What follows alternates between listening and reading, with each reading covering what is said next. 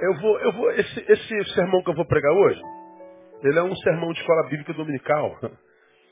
Ele é, ele é, ele- dizem que eu costumo ser profundo nas minhas palavras. Esse não, esse vai ser um de escola bíblica dominical e novos convertidos. Então, se você é velho convertido, achar o sermão de hoje muito, é, como é que eu diria, farinha com açúcar, ah, tenha misericórdia do pastor Neil, me permita ser farinha com açúcar hoje. Eu vou usar de misericórdia com os que é, é, parece que não evoluem no evangelho de jeito nenhum. O cara envelhece, mas não amadurece de jeito nenhum. Ah, alguns meses atrás, me mandaram um e-mail. Pastor Neil, eu fiquei sabendo nos corredores da igreja que a Igreja Batista Betânia acredita que o homem, uma vez salvo, salvo para sempre. Procede? Eu escrevi, procede. Ponto. Ah, então estou indo embora da igreja. Amém. Ponto. O senhor não vai dizer nada? Não. Ponto. Acabou o papo. Ou seja, na minha concepção, a pessoa é salva, no, perde a salvação. Depois ele é salvo de novo. Depois ele perde a salvação de novo. Ele vem a Jesus e Jesus joga ele fora. Depois pega ele de novo. Ele joga ele de fora de novo e pega ele. Eu- Acho que ela queria que a gente entrasse na discussão, perde, não perde. Eu não, não dá mais para mim, não dá mais. Aí, esses dias, uma discussão sobre batismo do Espírito Santo. A evidência é falar língua ainda, pastor. É, pastor, eu nunca falei língua, pastor. Os meus irmãos pentecostais dizem que a evidência está cheia do Espírito Santo é falar em língua. Irmão, tu vê um monte desses irmãos falando em língua, mas não sabe falar a língua do filho, do adolescente, está fora da igreja. Não sabe falar a língua da esposa, cara. Tu vê ele indo para a igreja com a Bíblia e com a mala na mão, ele vai lá na frente, a mulher vai lá atrás. Como um empregado doméstico. Já viu isso? Um amor enorme pela esposa. um- Uma gentileza desgraçada. Mas na igreja ele fala a língua, ele fala a língua dos anjos, serafins, querubins.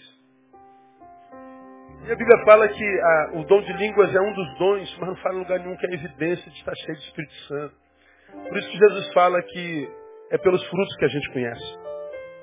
Por que, que ele diz que é pelos frutos? Porque Jesus sabia que seria um tempo na igreja onde pessoas não teriam fruto para mostrar, mas ainda assim queriam se convencer que estão nele. Então eles diriam que seriam conhecidos pelos dons e não pelos frutos. Então, numa vertente da igreja evangélica, a- o que conota uma pessoa como sendo alguém cheia do Espírito é um dom, não é um fruto. Equívoco, eu já falei sobre isso.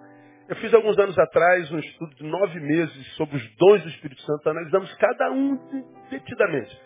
Pega ali o Jorge na, na mesa. Eu quero os estudos sobre os dons do Espírito Santo. Todos eles estão lá. Mas por graça e misericórdia, ah, eu queria ler dois textos com os irmãos. O primeiro é o dessa mulher que está aí, que está registrada assim, ó. Ora, uma dentre as mulheres dos filhos dos profetas clamou a Eliseu dizendo, você está comigo, amém ou não? Segunda Reis 4. Meu marido, teu servo, morreu, e tu sabes que o teu servo temia o Senhor. Agora acaba de chegar o credor para levar-me os meus dois filhos para serem escravos. Perguntou-lhe Eliseu, o que tinha de fazer? Diz-me o que tens em casa. E ela disse, tua serva não tem nada em casa, senão uma botijazinha de azeite. Disse ele, vai, pede emprestadas vasilhas a todos os teus vizinhos, vasilhas vazias, não poucas. Depois entra e fecha a porta sobre ti e sobre teus filhos. Deita azeite em todas essas vasilhas. Põe à parte a que estiver cheia. Então ela se apartou dele, depois fechada a porta sobre si e sobre seus filhos. Estes lhe chegavam as vasilhas e ela as enchia. Cheias que foram as vasilhas, disse a seu filho, chega-me ainda uma vasilha. Ele respondeu, não há mais vasilha nenhuma. Então o azeite parou. Veio ela, pois, e o fez saber ao homem de Deus. Disse-lhe ele, vai, vende o azeite, paga a tua dívida, e tu e teus filhos fazer o quê? Vivei do resto. Então o episódio é esse aí. Clarificando, a mulher perdeu o marido, está viúva, não tem sustento. Que, que ela faz? Vou procurar o homem de Deus, porque o Deus desse homem vai me abençoar. E, e Eliseu então recebe a mulher, pois não, senhora. Olha, meu marido, teu servo, era teu discípulo, morreu. E os credores estão à porta para me levar os dois filhos, porque a lei diz o seguinte: se o marido morre e deixa dívida, e a viúva não pode pagar, esse credor tem direito de levar os filhos para servir de escravo, trabalhar até o ponto no qual a dívida seja paga. Então vamos imaginar que a dívida daquela senhora fosse 20 mil reais. Quantos meses, anos, aqueles meninos precisariam trabalhar para pagarem a dívida de 20 mil? Bom, tanto quanto, tantos quantos forem os dias, meses e anos, aquele homem, o credor, teria direito de levar os meninos para trabalhar para ele de graça até o tempo em que a dívida fosse saldada. Então percebam, uma, uma viúva angustiada pela dor da viuvez, angustiada porque o, o marido morto deixou dívida, e amplificada na angústia porque o credor veio cobrar a dívida, ela não tinha com que pagar, então ela já tinha perdido o marido, perdido a credibilidade e agora perderia os filhos. Ela, ela, ela tenta manter a razão e ela vai buscar a Deus no homem de Deus. E quando ela diz assim, meu marido é morto, os credores estão aí, Eliseu a priori diz assim, o que, que eu tenho a ver com isso? O que, que eu tinha de fazer? Como quem disse, você bateu no lugar errado, eu não sou gerente de banco, eu sou profeta, filha. Mas ao mesmo tempo que ele diz, o que, que eu tenho a ver com isso? O que, que te hei de fazer? Ele para e pensa, não, se ela veio até mim porque ela viu Deus em mim. E ela então, ele então passa a ter uma visão não mais econômica, mais espiritual. E ele diz assim, diz-me, o que, que você tem em casa? Ela diz assim, tua serva não tem nada em casa ela também tem a visão econômica. Bom, olho para minha casa, o que, que tem de valor? Não tem nada. Parece que o mesmo espírito que toma Elias, que primeiro olhou economicamente, mas depois viu no, no âmbito espiritual, a toma e ela diz, eu não tenho nada, não, nada não, tem alguma coisa.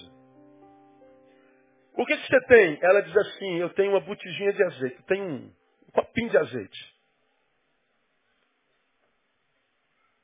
É pouco. É quase nada, mas é alguma coisa. É tudo que eu tenho. Aí, Eliseu então faz assim, tá certo, é, já é alguma coisa. Ah, vai nas suas vizinhas e pede panela emprestada. Vizinha, você tem panela? Para quê? Não interessa, tem panela, tem que estar vazia e limpa. E ela saiu, então, humildemente, batendo nas vizinhas, vizinha, tem panela, tem uma botija, tem uma vasilha, tem tal. E ela então trouxe com os filhos tantas vasilhas quantas foram possíveis. E diz o texto que ela entrou no quarto, como disse o profeta, ela botou uma vasilha do lado da outra pegou a botijazinha de azeite e foi na primeira, uma botijazinha, e começou a derramar o, o óleo o azeite. A panela encheu e o azeite da botija não acaba. E ela vai para a segunda botija. A, a, panela, a panela enche, a botija não acaba. E de onde vem tanto azeite? Ela enche outra panela, e outra panela, e outra panela, e outra panela, e o óleo sendo derramado, o óleo sendo derramado, o óleo transbordando. E a, o óleo não acabava. E aí estava chegando a última panela, disse, filho, traz mais panela lá. Aí ela falou, assim, ele falou assim, não tem mais panela não, acabou. Aí quando ela vira a, a, a botijazinha toda, porque não tinha mais panela, acabou o azeite. Na última panela, acabou o azeite. Enquanto havia panela, havia azeite. Ela então volta ao profeta e diz assim, olha, eu fiz o que tu mandaste. E, e caramba, tem azeite pra caramba, esse azeite é precioso, é do melhor azeite. Ele falou assim, ah, muito bem, tá, todas elas cheias, estão muito bem. Ah, ele diz assim, vai, vende esse azeite. Você vai ter o recurso para pagar a sua dívida. Vende o azeite, olha só. Paga primeiro a tua dívida e depois tu e teu filho vivei do resto. Todos nós sabemos que na Bíblia o azeite, o óleo, é símbolo do Espírito Santo. Todos nós sabemos disso. O azeite é símbolo do Espírito de Deus. E quando o profeta era ungido, quando o sacerdote era ungido, quando o tabernáculo foi ungido, ah, derramava-se óleo, óleo que a gente chamava de ungido, óleo santo, porque ele representava a, unção de Deus, o presente de Deus, a glória de Deus, a aprovação de Deus. No, Velho Testamento, no Novo Testamento, o óleo simboliza o Espírito Santo de Deus. E esse texto ele nos ensina algumas coisas muito, muito, muito, muito, muito tremendas. Uma vez que o óleo é símbolo do Espírito Santo. No contexto, as vasilhas, se o óleo é o Espírito Santo, as vasilhas são os crentes. As vasilhas são as pessoas. Quando Eliseu percebe que uma pobre viúva está na sua porta pedindo dinheiro emprestado, ele entende, por revelação de Deus, creio eu, que o episódio da viúva não seria um episódio só para a viúva, mas seria um episódio para a eternidade. Ele entendeu por Deus, acredito eu, que aquele episódio nos ensinaria hoje, em 2014. Aquele era um episódio profético, messiânico, até escatológico.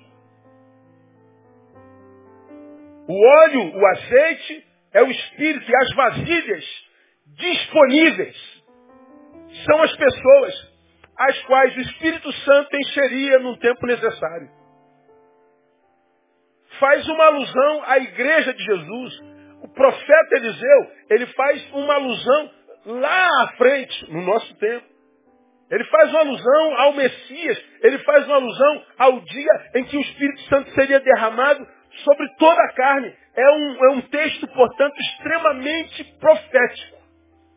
E por que profético nós podemos fazer a analogia do azeite multiplicado com o derramar do Espírito Santo sobre a vida da igreja e sobre a vida dos crentes? Porque a ordem de Deus para nós é, Efésios 5,18, enchei-vos do Espírito.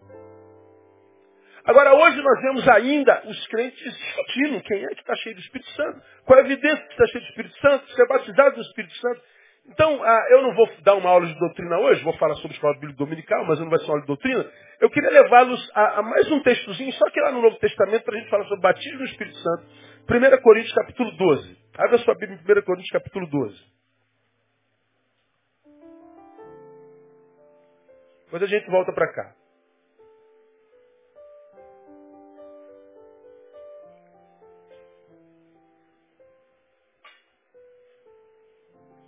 12, 12. 1 Coríntios 12, 12, 13, 14. Diz assim, porque assim como o corpo é um, e tem muitos membros, e todos os membros do corpo, embora muitos, formam um só corpo, assim também é Cristo. Paulo está disciplinando a igreja de Corinto sobre comunhão, sobre o corpo de Cristo. Assim como o corpo é um e tem muitos membros, todos os membros do corpo, embora muitos formam um só corpo, assim também é Cristo. Então está dizendo que a igreja, vou, vou ler os outros versículos, é um corpo, e embora esse corpo tenha muitos membros, cada um de nós é um membro no corpo de Cristo, aprendeu-se na EBD, embora nós sejamos muitos, o muito que somos faz um corpo. Aí vem o versículo 13. Pois em um só Espírito, leia comigo, fomos todos nós batizados em um só corpo, quer judeus, gregos, escravos, livres. E a todos nós foi dado beber de um só espírito, porque também o corpo não é um membro, mas muitos. Ele diz assim, todos nós juntos fazemos um corpo. E ele está dizendo que todos nós, membros do corpo de Cristo, fomos batizados no, no mesmo Espírito. Então, eu sou batizado no Espírito, você é batizado no Espírito, todos nós somos batizados no Espírito Santo. Eu quero ouvir glória a Deus da tua boca. E eu quero que você catuque alguém e fale assim, você é batizado no Espírito. Quem diz não é o pastor Neil, é o pastor Paulo de Tarso. Agora a diferença está onde? Em ser cheio dele ou não. Bom, todos nós possuímos o Espírito. O que se há de discutir é se o Espírito nos possui. Que você possui o Espírito, está claro aqui. O que a gente não sabe nem pode medir é se o Espírito possui você. Porque no, na, na, minha conversão, no meu encontro com Ele, Ele me com o Espírito Santo. E depois, estar cheio desse Espírito Santo tem a ver com a minha caminhada com Ele. O processo de santificação é o processo de enchimento. Agora, não, há como se crer uma vertente da igreja que eu venho para um culto carnal, vagabundo, mentiroso, salafrário, ladrão, fofoqueiro, e faço oração e sou batizado com o Espírito Santo. E o cara diz, agora eu estou cheio de Espírito Santo. Mas peraí, cara. Tu está devendo a Deus e o mundo, cara. Tu é fofoqueiro, rapaz. Tu é uma panela suja, tu não está vazia. Tu é uma panela marcada por tantas coisas ruins. Como é que você acha que o, o batismo do Espírito, ou o enchimento do Espírito é um negócio mágico? É um abracadabra. Como é que você pode banalizar o Evangelho de Jesus dessa forma? Bom, o texto da viúva nos ensina algumas coisas sobre o Espírito Santo de Deus. Sobre a relação dele com ele, eu quero passar as lições para os irmãos meditarem e tirarem suas próprias conclusões, uma vez que a Bíblia diz que nós devemos ser cheios do Espírito Santo. Bom, no, no caso da viúva, nós aprendemos algumas coisas. A primeira delas que a gente aprende, que o azeite seria derramado de forma ilimitada. Mulher, pega panelas, quantas forem possíveis. E quando elas estiverem alinhadas, você jogue o azeite dentro. E o que, que vai acontecer? Não te interessa, obedeça. E ela começa a derramar. A botijazinha pequenininha produz muito mais azeite do que uma panela podia é, é, é, é, receber. Ou seja, pela lógica, pelo tamanho do recipiente, é, o azeite que havia na botijazinha taparia só o fundo da panela. Mas o azeite, porque havia panela limpa, havia panela disponível, que apareceu por produto de humildade, ou seja, a mulher foi humildemente, se humilhou, dizendo, moça, eu tenho dívida. Me humilhei diante do profeta, ele disse para eu pedir panela emprestada, eu estou aqui humildemente, porque eu estou precisando demais de panela emprestada, a senhora pode me emprestar? Isso é humilhação, isso é humildade. Ela não jogou na cara de ninguém que ela era esposa de profeta, não. Ela jogou na cara que ela é uma viúva endividada. Humildade. Na humildade dela, ela consegue panela. As panelas que ela conseguiu, todas elas foram cheias. Elas foram cheias de forma ilimitada. Ou seja, de onde jorrava o azeite, era uma fonte limitada. E enquanto havia disponibilidade, o azeite ia enchendo. Então o azeite é derramado, o Espírito é derramado de forma limitada. Não há no texto nenhuma limitação de quantidade à disposição da viúva. Enquanto houvesse vasilhas, haveria azeite. Enquanto houvesse disponibilidade, havia azeite. A mesma coisa acontece com a gente. Nós somos as vasilhas, nós somos os recipientes. O Espírito Santo é derramado sobre nós de forma ilimitada. E nós teremos a proporção da nossa disponibilidade. Nós teremos do Espírito Santo de Deus em nós a proporção dos lugares que ele puder habitar. Por isso, quando o profeta diz assim, vai e pede panelas vazias. Ou seja, o Espírito Santo não enche um cabra cheio de pecado. O Espírito Santo não pode encher um sujeito cheio de soberba, que acha que tem mais espírito do que ele e humilha quem ele imagina tem menos do que, do que, do que a si mesmo. Isso é conversa fiada, isso é religiosidade. Não se sabe da plenitude do Espírito pela boca de quem se diz cheio. Reconhece-se a plenitude do Espírito na vida de alguém a partir de outros alguém que examinando a sua vida como testemunha, nota neles frutos. Agora, toda vez, meu ovelha, que você achar alguém que assim, eu estou cheio do Espírito Santo, porque o Espírito Santo me encheu, estou cheio da plenitude de Deus. Você pode ter certeza que é teatro. Você pode ter certeza que é palhaçada.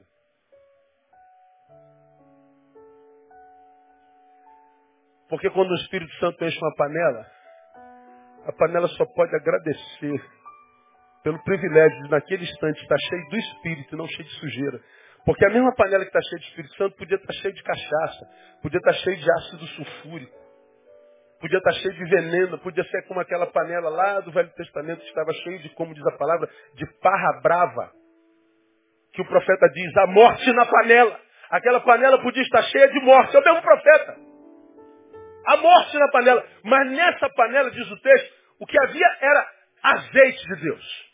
Era Espírito Santo de Deus. E quando alguém está cheio do Espírito Santo de Deus, ele não sai por aí cantando e fazendo propaganda do Espírito que habita. Pelo contrário, ele é tomado por uma humildade tão grande que se ele não abrir a boca e não mostrar com fruto, ninguém saberá que ele é cheio do Espírito Santo de Deus.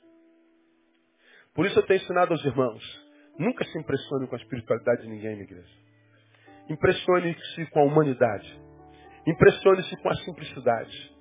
Eu posso afirmar para você sem medo de errar. Se o, o, o, o, juízo ainda não veio sobre essa terra, se o mal ainda não dominou essa terra, não dominou por causa dos camaradas que estão aqui onde eu estou, no altar, dos camaradas que estão aqui com o microfone na mão, dos que aparecem na televisão, dos que estão famosos, dos que estão cheios de... Não. A, a, a, o mal não dominou essa terra por causa dos anônimos de Deus que estão entre vocês. Por causa daqueles seres humanos que não estão escritos na história dos homens, mas são gigantes na história de Deus. Gente a quem Deus olha, aprova e abençoa, e ama, e usa, e faz diferença no seu lugar. É um negócio impressionante. Gente que você não imagina está cheio de Deus, mas a, a sua história está marcada por experiências com Todo-Poderoso. Agora, quase sempre os cheios do Espírito Santo, quando a gente vê cantando de galo que está cheio do Espírito Santo, ele se acha cheio de Espírito Santo em função do que ele faz aqui dentro. Como há crentes impressionados com o que acontece no culto. Como há crentes vazios, dependentes do show. Como há crentes incompletos que precisam de que alguma coisa que impressione os meus olhos aconteça numa reunião como essa. Como a gente que diz se cheios de Deus, mas que os olhos precisam ver para crer. Quando a Bíblia diz que bem-aventurados os que não viram e creram. Então o Espírito Santo ele seria derramado de forma ilimitada. Porque João capítulo 3, versículo 34 fala sobre isso, que Deus não nos dá o Espírito por medida, Ele nos dá sem medida. Portanto, não há razão para que qualquer filho de Deus ande vazio da sua glória, da sua graça, do seu espírito. A não ser que tenha trocado isso pelo pecado e pelo que pode encher uma panela que não seu espírito. Agora, quando eu vejo pessoas, vamos imaginar essa pessoa discutindo quem está cheio de Espírito Santo ou não. Ah, tá, se ele está cheio de Espírito Santo, o que, que eu tenho a ver com isso, cara? Se ele perde a salvação no perde, o que, que eu tenho a ver com isso? Eu tenho que cuidar da minha vida. Eu tenho que olhar para mim e falar, Neil, não perca a tua salvação, porque tu crê que perde salvação. Neil, encha-se do Espírito se é que você não está cheio de Espírito Santo. O Espírito Santo ele é derramado de forma limitada. Então, quando o Espírito Santo é derramado sobre a igreja, ele não escolhe, porque aquela ali é lourinha, eu vou derramar sobre ela. Aquela ali é pretinha, não. Ah, aquela ali é gordinha, eu vou derramar sobre ela. Aquela ali é magrinha, não. Ah, aquele ali é velhinho, não. Aquele novinho, sim. Não. Irmão, quando o Espírito Santo é derramado sobre o seu povo, ele derrama para todo aquele que é povo e está disponível para ele. Toda panela disponível para Deus. Por Deus será cheio se desejar assim no nome de Jesus. Então nosso desejo, nossa oração, nossa ambição deveria ser qual? Eu quero ser uma panela disponível. Quero ser uma panela limpa. Quero ser cheio. Porque ele está aí para todo mundo, ó oh, Deus, eu, eu, busco tanto batismo com o Espírito Santo, mas não acontece comigo. Por que você acha que não aconteceu contigo? Porque ele falou uma língua esquisita e você não. Agora pega o fruto dele, pega o teu, veja se de repente o teu não é melhor do que o dele. E eu vejo crentes cheios de Deus, que acham que não tem Deus, porque não tem um dom. Mas olha para a família, a família está encharcada da graça de Deus. Como a música que nós cantamos, é, Ou Ele Me Ama, é, tem um texto que a gente fala assim, é, eu não sei o que, não sei o que, é, estamos afogando, como é que eu... Como é que eu... Se a graça é o oceano, o que, que diz o texto? Estamos afogando, ou seja, nós estamos cheios da graça de Jesus, nós estamos cheios do óleo do Espírito Santo de Deus. E a gente mostra isso na vida. Na simplicidade com a qual se vive e na, na, na, na utilidade que tem na cidade. A segunda lição que a gente tira desse texto é que o azeite era produto de um milagre de Deus e não produto de esforço humano. Isso é, é pelo poder de Deus que acontece. O papel da mulher foi a obediência. A obediência, produto de humildade, a fez arrumar panela. Agora, se Deus não age com poder, a panela ficaria enfileirada vazia. Quem é que faz o óleo ser produzido, ser derramado? É uma obra de Deus na vida do homem. Então é importante que isto seja dito, que isso é obra do Espírito Santo, porque há muitos de nós que imaginam que o, o enchimento do Espírito Santo tem a ver com técnica, tem a ver com, com, com, com, cronologia, tem a ver com um profeta, tem a ver com um pastor, tem a ver com a placa na frente da igreja. Eu acho extremamente temerário quando eu vejo pessoas dizendo assim, sexta-feira, às 17 horas, culto do batismo com o Espírito Santo. Ó, o Espírito Santo, dá teu jeito. Quinta-feira, eu marquei com a igreja que tu ia batizar. Se vira, irmão. Aí chega naquela quinta-feira, gente, panelas, nenhuma delas preparadas para receber.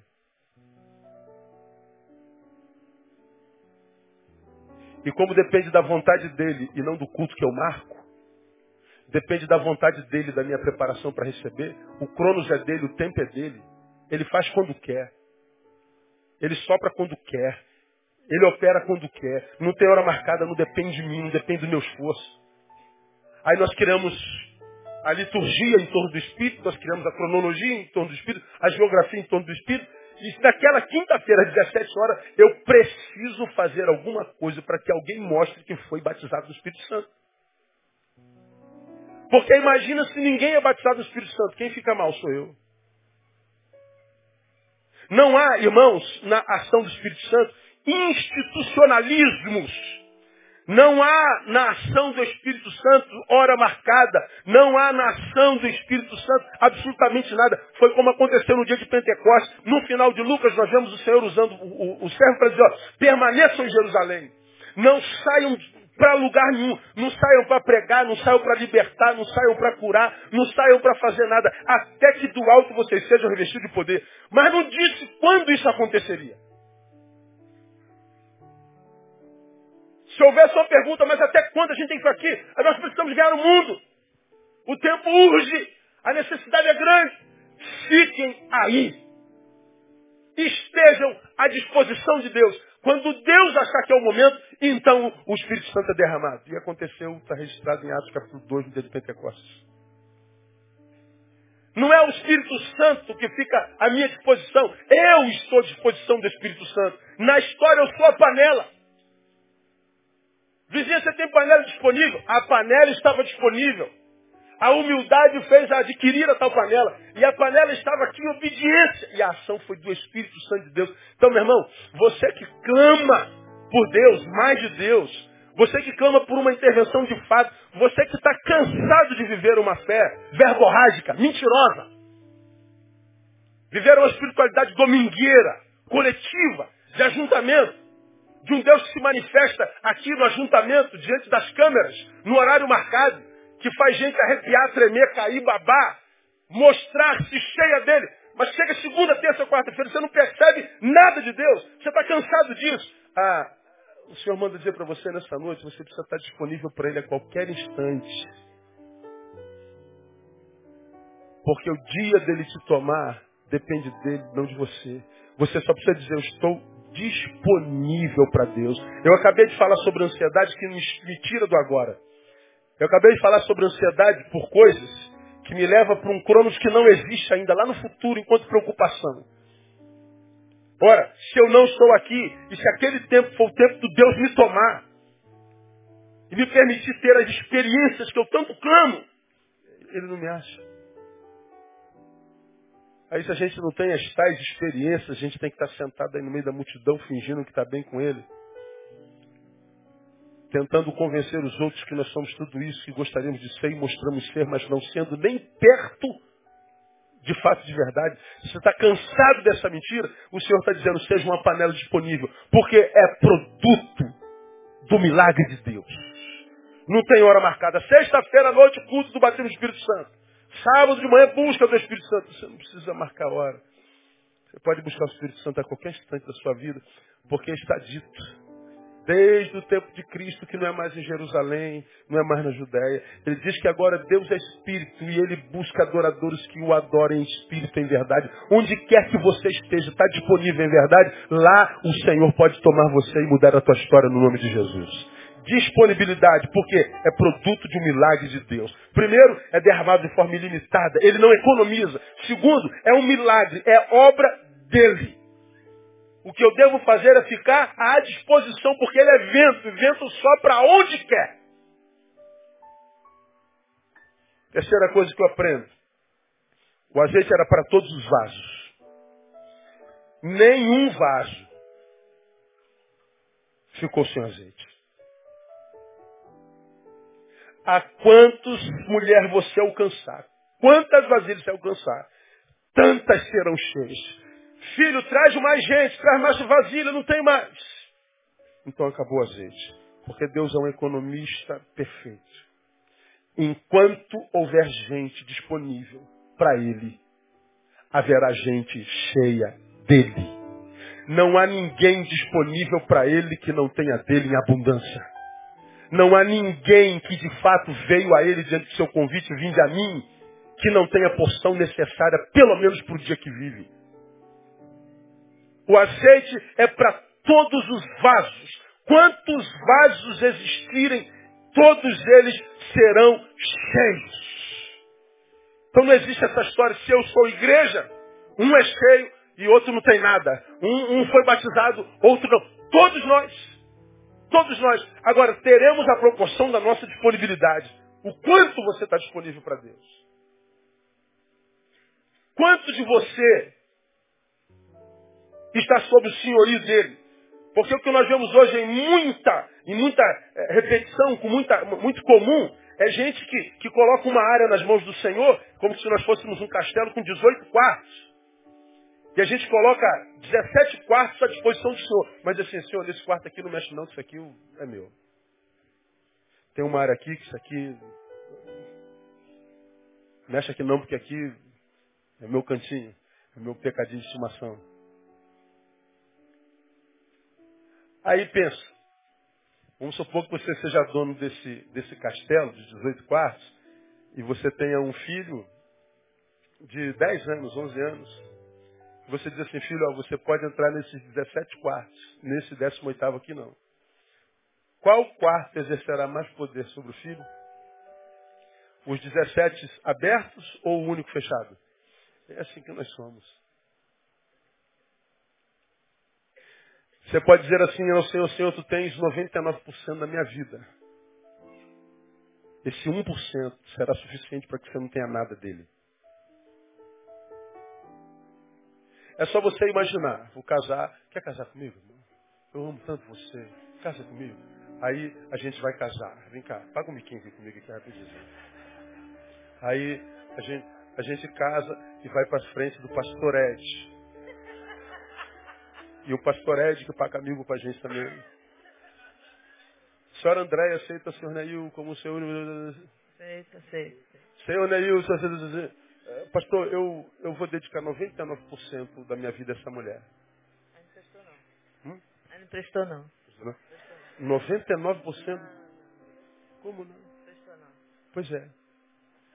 Obrigado. Imagina você. Imagina você casando com a tua mulher, a tua mulher fala assim, amor, eu vou ser 99% fiel a você. Tu vai esquecer os 99% na hora. Vai falar assim, aonde é que vão esses 1%, meu? Vai ter uma galinha do lado de lá. De grão em grão, a galinha enche papo.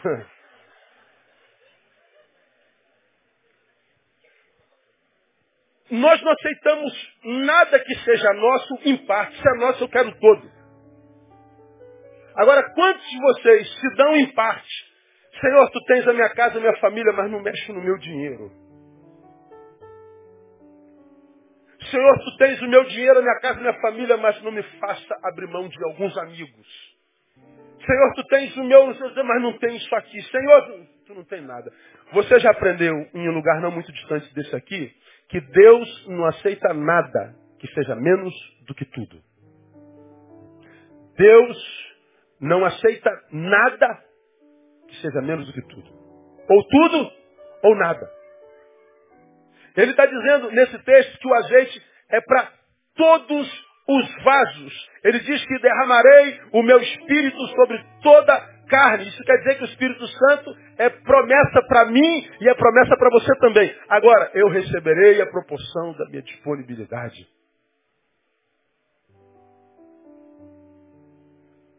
Ou nós nos entregamos enquanto panela totalmente, ou nós teremos dele parcialmente. Eu preguei hoje pela manhã, eu não, eu, não, eu não sei como é que seria a minha vida se eu servisse um Deus com o qual eu me relaciono só domingo no culto, cujo poder e presente eu só sinta na coletividade, cuja palavra eu só ouça no ajuntamento. Meu Deus, e nos momentos mais adversos da, da, do meu deserto, da nossa solitude, aquelas angústias que a gente carrega na alma, que nem a esposa imagina que dentro de nós habita. Nossas crises existenciais, aquelas angústias que pegam a gente, parece que tira tudo de dentro da gente, a gente se encontra num vazio cósmico. Que vai gerando um bendito de um medo que a gente não sabe de onde vem esse infernal medo. Que hoje é chamado de transtorno. Uma sensação do inferno. Que parece que nós estamos sendo ameaçados por um tiranossauro rex. Só que ele não existe. Mas o medo é como se ele houvesse. Você sente um medo louco, mas não existe uma fonte dele. É só angústia. Quem passa por isso sabe do que eu estou falando. Vontade de sair correndo, não se sabe para onde. E você diz, da onde vem esta porcaria? Que desgraça de sentimento é esse? De vez em quando, de uma noite para o dia, você dormiu bem, acorda, o desânimo se toma sequestra a sua subjetividade e você não tem força para mais nada, não tem ânimo para mais nada. Você tem vontade de desconstruir tudo que construiu com tanto amor e vontade. A vida simplesmente some. E você diz, meu Deus, aonde é que eu fui parar? A gente não sabe. A gente se perde, acaba fazendo besteira atrás de besteira. Quando a gente volta a nós, aí já está tudo quebrado. Olha, eu quero Deus que me socorre nesse instante. Eu quero aquele Deus do Salmo 46 que diz que ele é socorro bem presente na hora da Angústia. Agora, servir um Deus só de domingo, que porcaria de Deus é esse? Que raio de Deus é esse que eu preciso vir à igreja para encontrá-lo? Que porcaria de Deus é esse que eu preciso de ajuntamento? Que eu preciso de um teclado tocando de uma banda para me arrepiar, para sentir a presença dele? Não, eu quero sentir a presença de Deus mesmo que eu esteja passando pelo vale da sombra da morte, porque a promessa que se ainda que eu passasse pelo vale da sombra da morte, eu não deveria temer. Por quê? Porque tu estás comigo. A tua vara e o teu cajado me consolam. O salmista tinha certeza disso. Pode preparar uma mesa perante mim na presença dos meus inimigos. Porque ele sabia que ele estaria consolado, estaria suprido.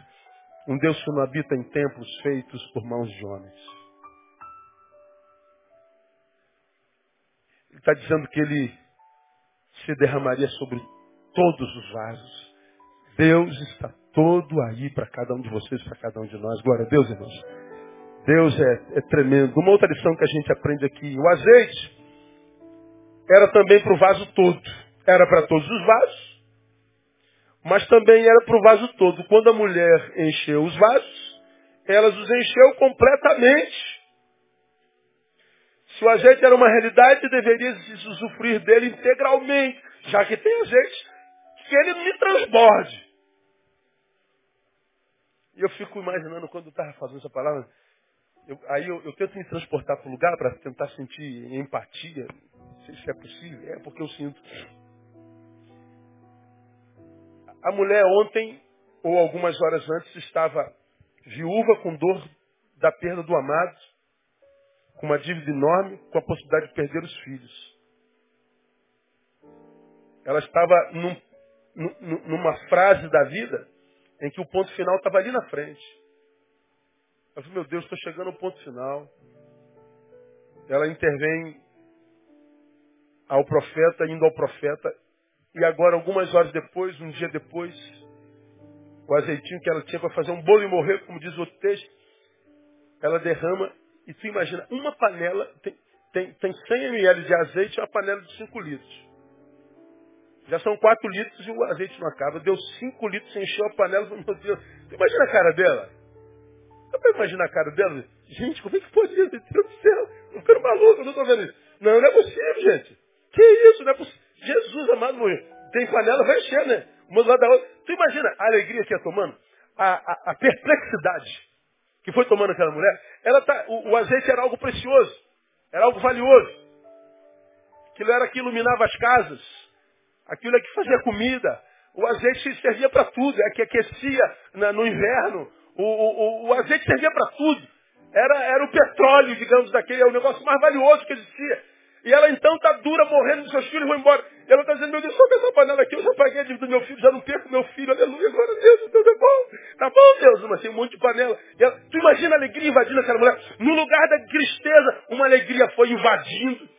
No lugar da vergonha, glória, dupla honra. Aquela mulher foi sendo tomada por uma alegria tremenda, por uma perplexidade da ação de Deus. E a fé daquela mulher, então, da mesma forma como o azeite encheu a panela, a encheu. E ela, então, depois que vê perplexa e alegre a coisa acontecendo, ela que foi humilde para pedir panela, foi grata para voltar ao profeta e dizer, poxa, aconteceu isso. Gratidão. Você está entendendo por que, que o milagre aconteceu na casa da, da mulher? Você acha nessa mulher humildade, simplicidade? Você acha nessa mulher gratidão? Você acha nessa mulher tudo que o credor não podia tomar dela? O credor, o ladrão, o que veio para roubar, matar e destruir. Teve poder para mexer na economia dela. Tinha poder para tirar o filho dela e servir como escravo. Tinha poder para humilhá-la, tinha poder para colocar um ponto final na última frase da vida dela. Mas aquela mulher, ela busca Deus no homem de Deus.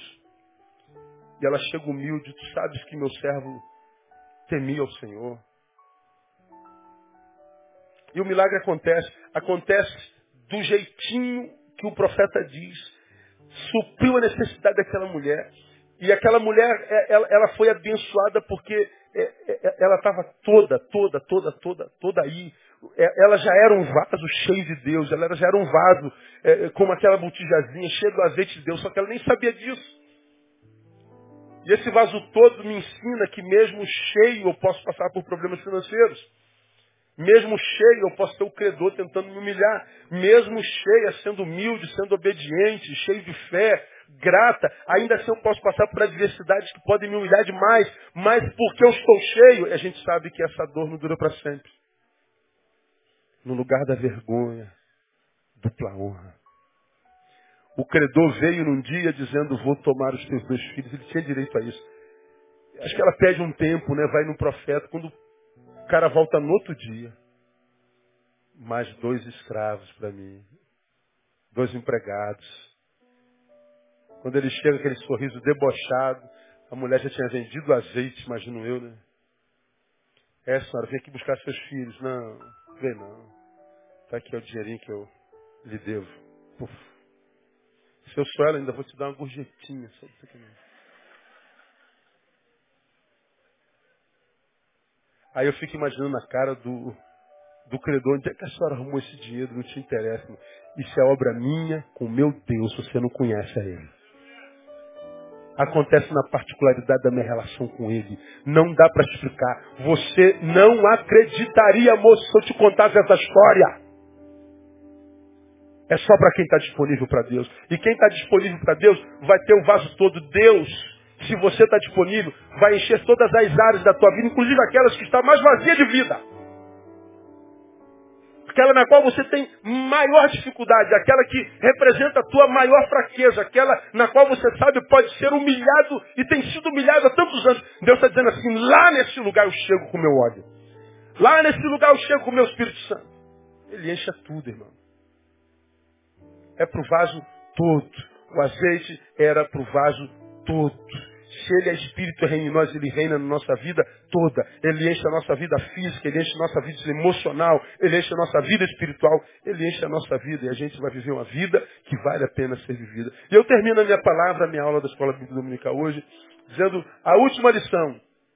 Primeira lição, você aprendeu, o azeite será derramado de forma ilimitada. Não precisa economizar de Deus na sua vida. Quanto mais você compartilha, mais rico você fica. Porque a fonte é, é, é, é ilimitada. Segundo, o azeite era produto um milagre de Deus. Não é esforço meu nem mérito. É obra de Deus na minha vida. Terceiro, o azeite é para todo vaso. Ele, todos os vasos. Se estiver disponível, independente de quem seja, ele enche. E o, o, o azeite é para o vaso todo. Ele enche todas as áreas da minha vida. Por último, o azeite só parou quando todos os vasos estavam cheios.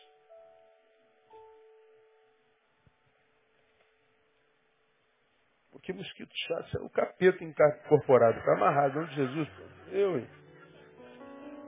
Da mesma maneira, o propósito de Deus é só parar de derramar o seu espírito quando todos os vasos, todos os servos estiverem cheios. Você faz parte, vamos imaginar, você faz parte do corpo da Igreja Batista Betânia. Se há alguém nesse corpo cheio, a vontade de Deus é que todos sejam cheios. Todos. E quem caminha em comunhão, quem caminha na história, pode ser que ainda não tenha acontecido contigo. Pode ser que você ainda não está vivendo a vida que sonhou e que você imagina Deus pode produzir em você. Sim, pode não ter acontecido com você. Mas se você é quem está em comunhão, em perseverança e caminha junto, faz parte do corpo, você está vendo o que Deus está fazendo na vida de muita gente. É como a gente faz domingo de manhã. Domingo de manhã a gente chama os que é, receberam um, uma bênção de Deus e querem agradecer, uma bênção específica, algo pelo que você tem orado, buscado. E toda manhã vem um monte de gente consagrar ou o carro, a casa, não sei o quê, um livramento, uma cirurgia, uma aprovação, alguma coisa pelo que orou muito tempo, naquela semana Deus liberou. Então vim agradecer a Deus, porque a Bíblia diz que o homem não pode receber coisa alguma se não for dada do céu. Quando eles vêm à frente, vê aquela multidão de gente no culto da manhã agradecendo a Deus, e a multidão de gente sentada onde vocês estão como agora. Eu sempre animo os irmãos que ficam sentados. Olha, irmão, quantos de vocês estão esperando a bênção de Deus, esperando a vitória de Deus, ao de Deus? Quase todo mundo levanta a mão, como vocês levantariam também. Pois bem, esses irmãos na semana passada estavam todos sentados aí esperando a mesma coisa. Nessa semana aconteceu na vida deles. Você, nessa semana, nesse domingo, está sentado aí. Mas olha para o testemunho desses irmãos, anime-se neles, alegre-se e se fortaleça neles. Porque se semana passada eles estavam sentados aí, essa semana eles estão em pé aqui agradecendo, significa dizer uma coisa. Nosso Deus está trabalhando. E da mesma forma como aconteceu com eles essa semana, pode ser que aconteça contigo nessa semana que se inicia nessa noite. Então alegre-se com a alegria do teu irmão. Regozije-se na vitória do teu irmão. Fortaleça-se no testemunho do teu irmão. Porque é possível que ainda não tenha acontecido contigo o que você sonha. Mas olha para o lado e veja se o teu Deus não está trabalhando na vida das pessoas. Irmãos, eu tenho, eu tenho alguns sonhos na vida e eu espero morrer bem antes desses sonhos morrerem, porque a gente não morre quando a morte chega, a gente morre quando os sonhos se vão. Você já aprendeu disso. Então, toda vez que eu tenho um sonho realizado, a primeira coisa que eu faço, agradeço e peço ao Senhor para que me engravide de um novo sonho. E como você tem aprendido, vamos supor que meu sonho seja aquele teclado. Bom, eu acordo hoje e caminho, tenho um destino porque eu tenho um sonho. Meu sonho é o teclado.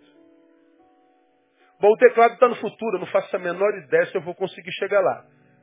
O único lugar que me dá certeza que eu vou chegar lá é no lugar da esperança. Eu tenho esperança e fé de que vou chegar lá. Mas sobre o Cronos e o e, e, e a geografia não tem poder sobre isso.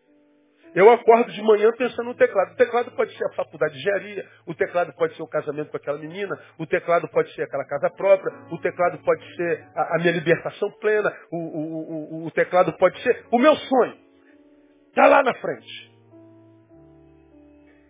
Porque eu tenho sonho, eu tenho destino, eu vou correr atrás dele. Mas Nail, ele é muito grande, é muito difícil. Quem te falou que você chegar lá? Ninguém falou. Eu creio pela fé, porque eu tenho um aliado poderoso que é Deus. Eu não sei se vou chegar lá. Mas porque o sonho está lá e eu tenho, Embora eu não saiba se chegarei lá, uma coisa eu sei, eu não fiquei cá. O sonho me tira da inércia. O sonho me dá uma razão para acordar. O sonho me dá uma razão para existir. Agora, imagine, eu realizei o meu sonho e não tenho outro sonho. Ter realizado esse sonho foi um problema. Porque se aqui eu tinha uma razão para acordar, aqui eu não tenho mais. Se aqui eu tinha razão para selecionar amizades, para estudar, para me esforçar um pouco mais, aqui eu não tenho mais. Eu não tenho mais por que acordar cedo, eu não tenho mais por que estudar, eu não tenho mais por que, eu não tenho mais por que, eu não tenho mais por que, porque, porque o sonho se realizou. Então o poder de um sonho não está de fato, de verdade, na realização dele, mas no que ele produz em mim, enquanto a caminho dele eu estou. Então quando eu vejo pessoas que realizaram seus sonhos, pessoas as quais eu vejo Deus abençoando, bom, na alegria deles e na vitória deles eu me fortaleço. Meu Deus está trabalhando. Como nós pregamos de manhã, nosso Deus não dorme nem dormita. Aquele que guarda Israel, ele não descansa. Os seus olhos estão sobre nós o tempo inteiro. Ele derrama do seu espírito sem medida. Ele nos capacita. Ele vai nos abençoando à medida que nós estamos à sua disposição. E o, o, o óleo se terminou quando todos os vasos estavam cheios. Então, para a gente terminar, vamos elucubrar.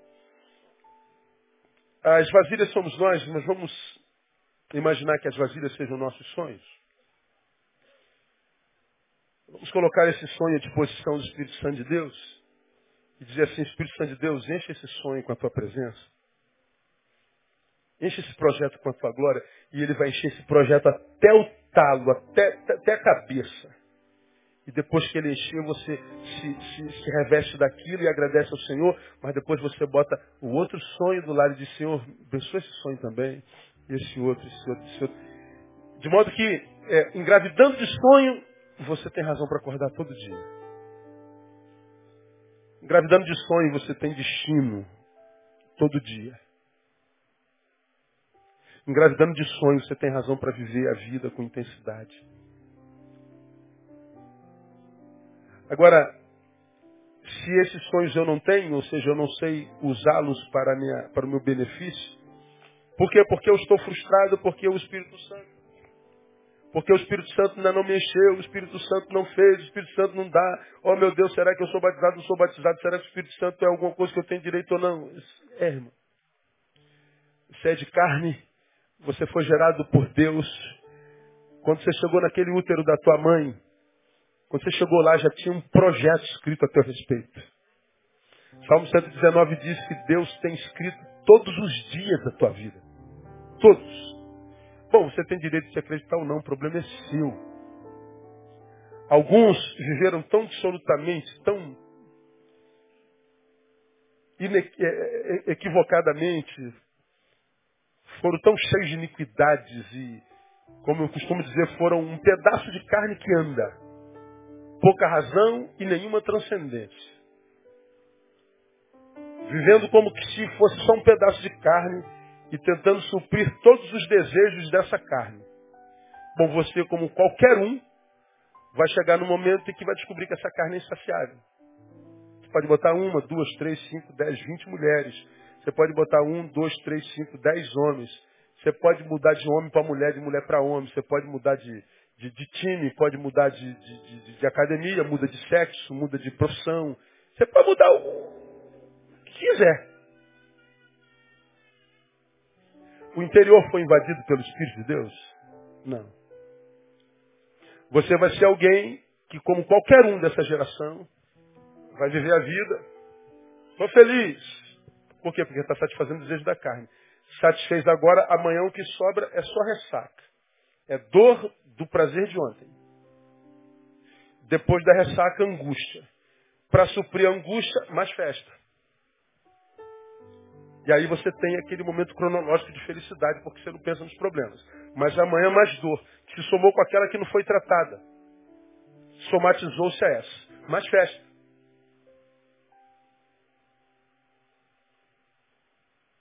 Um pouquinho de alegria. Bom, houve um tempo que você dormia oito horas, agora você dorme seis. Já não sabe por quê, né? Angústia. Tempo ocioso.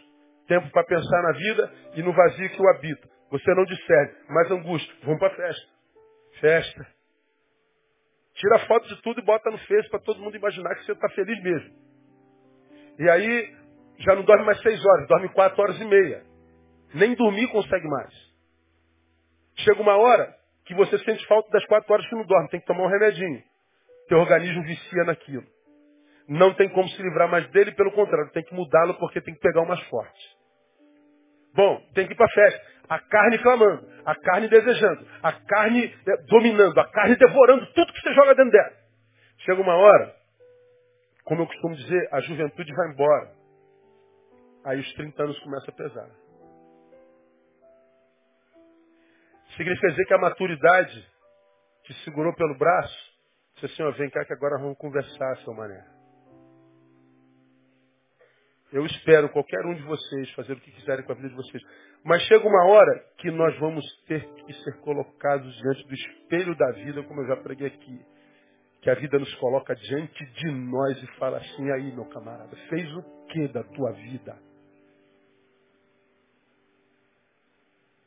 Que, que você fez contigo, cara? Aí tu olha para trás, tu quer apresentar para a vida o que você tem, você não tem nada. Aí o que sobra é desespero mesmo. Porque não dá para voltar. Aí acontece o que a gente vê. Gente que não sabe onde locupletar o ser, gente que vive à base de remédio, gente que quando está na solidão, portanto está diante da pior companhia que ela pode estar, e aí se doa a qualquer um, a qualquer uma. Antes mal acompanhado do que só, pastor. Antes era antes só do que mal acompanhado. Porque tinha em si uma boa companhia, mas hoje nem em si tem boa companhia. A maioria das pessoas que eu atendo tem raiva de si mesmo por causa do mal que fez a sua própria história.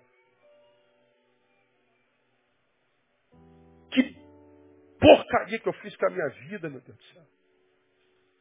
E olha que foi festa sobre festa, hein? Mas não houve momento, quando a festa acabava, para refletir sobre a juventude que está indo e a maturidade que está chegando. Não houve tempo para mastigar a palavra de Deus que ouviu a vida inteira. E chegar, irmãos, à casa dos 30, principalmente à casa dos 20, sem ter história para contar. É desesperador. Então, eu termino minha palavra dizendo para você o seguinte: Deus está todo aí para todo ser humano. E ele é derramado e se derrama sobre a vida de qualquer um que esteja disponível para ele. Se você é daqueles muitos que ainda não conseguiram experimentar dele, falam dele, cantam sobre ele, ouvem mensagens sobre ele, e arrepia no ar-condicionado dele, e, e mudou a roupa, botou gravata, e agora a irmã não faz mais axila, botou saião, coque. Tudo legal. Mas você continua sabendo que nas angústias do deserto não tem axila, coque, não tem pastor, padre, bispo. Somos nós e Deus. E a dor. Aquelas angústias que ninguém pode. Posso ajudar, irmão? Não, ninguém pode ajudar. Ninguém. E você sabe o que eu estou falando quando estou pregando para Marciano. É aquele momento que a gente está com a gente só e. Posso te ajudar? Não, cara, eu quero ficar isolado mesmo. A gente se isola aqui, não quer ver ninguém. E a gente tem vontade de morrer. Pois é, para que serve o Espírito Santo? Para lá, naquele lugar onde ninguém pode entrar e ajudar, o seu Espírito nos restaurar, resgatar e salvar no nome de Jesus. Que esse Espírito Santo possa encontrar em você uma panela vazia, limpa, disponível, para que você saia do discurso para a prática da relação com o Espírito Santo. Que Ele nos abençoe e nos encha no nome de Jesus. Vamos aplaudir.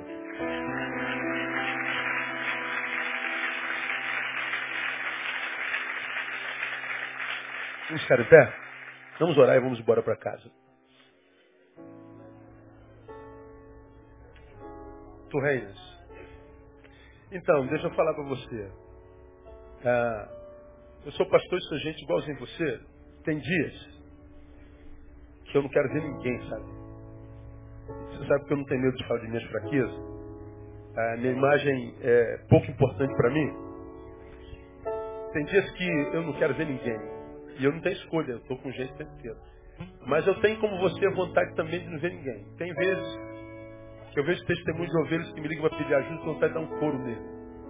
Couro. De dizer, tu está sofrendo porque tu é um idiota, tu é um imbecil. Tu está jogando fora o que Deus te deu com graça e misericórdia. Vocês me ouvem falar de Facebook e eu não tenho nada contra o Facebook, não. Eu tenho contra o conteúdo. Sabe por que, que eu tenho algumas ogerizas? Porque ele é uma das maiores razões de soluções de família hoje, de casais. Todo dia tem que estar ouvindo de um, de um marido imbecil que passa a madrugada no Facebook. Ou de uma mulher idiota que não valoriza o marido porque passa a noite no Facebook. Ninguém passa a noite na máquina se relacionando com máquina. Tem que ter algum contato do lado de lá. Que a máquina não interage. Ela é só um portal de comunicação. Todo dia eu tenho que ver um casal acabando por causa de Facebook. Mas, pelo amor de Deus, vontade de dar uma surra jogar, se pegar no pescoço e pum, na já ser burro. Eu não posso. Ô, oh, meu irmão, vamos orar. Deus te abençoe. É, irmão, é, irmão. Todo dia. Você vê que eu tenho um pouco de, desse santo de, de azinho. Eu sou humano. humano. Os desejos estão todos aqui. Eu só não aqueço para eles. Eu não sinto. Se o que eu sinto não vai edificar, ele fica em mim nunca saberão. Vontade pode ser intensa, nunca sairá de mim.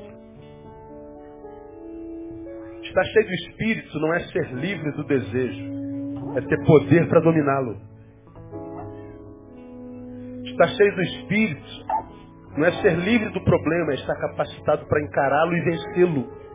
A mulher estava cheia do Espírito, estava endividada, estava viúva e perdendo os filhos.